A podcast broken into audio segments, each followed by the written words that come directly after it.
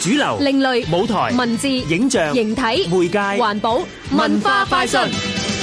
五月風暴係一九六八年五月喺法國爆發嘅一場學生罷課、工人罷工嘅群眾運動。呢場運動喺法國冒起之後，更加蔓延到世界各地，即使喺影壇都受到影響。五十年之後嘅今日，如果要香港嘅影評人精選六部電影去回顧呢段歷史，佢哋又會有啲乜嘢選擇呢？最近，影評人李卓圖、鄭正恒、鄭傳偉、劉鑫、張偉雄及劉偉林精選咗六部喺當時革命風潮下所拍嘅經典，以及後期拍攝回顧呢一段歷史嘅作品。六部經典包括有蔡安德信嘅《假如》呢出電影，刻畫主角們喺就讀嘅寄宿學校揭竿起義，對抗建制同傳統；仲有由耶路米伊里殊執導嘅《玩笑》。呢一出戲講述男主角寫明信片俾心儀嘅女生，引來軒然大波。大島渚嘅作品《新宿小偷日記》、《偷書賊鳥男》喺書店落手嘅時候，俾假店員梅子捉到，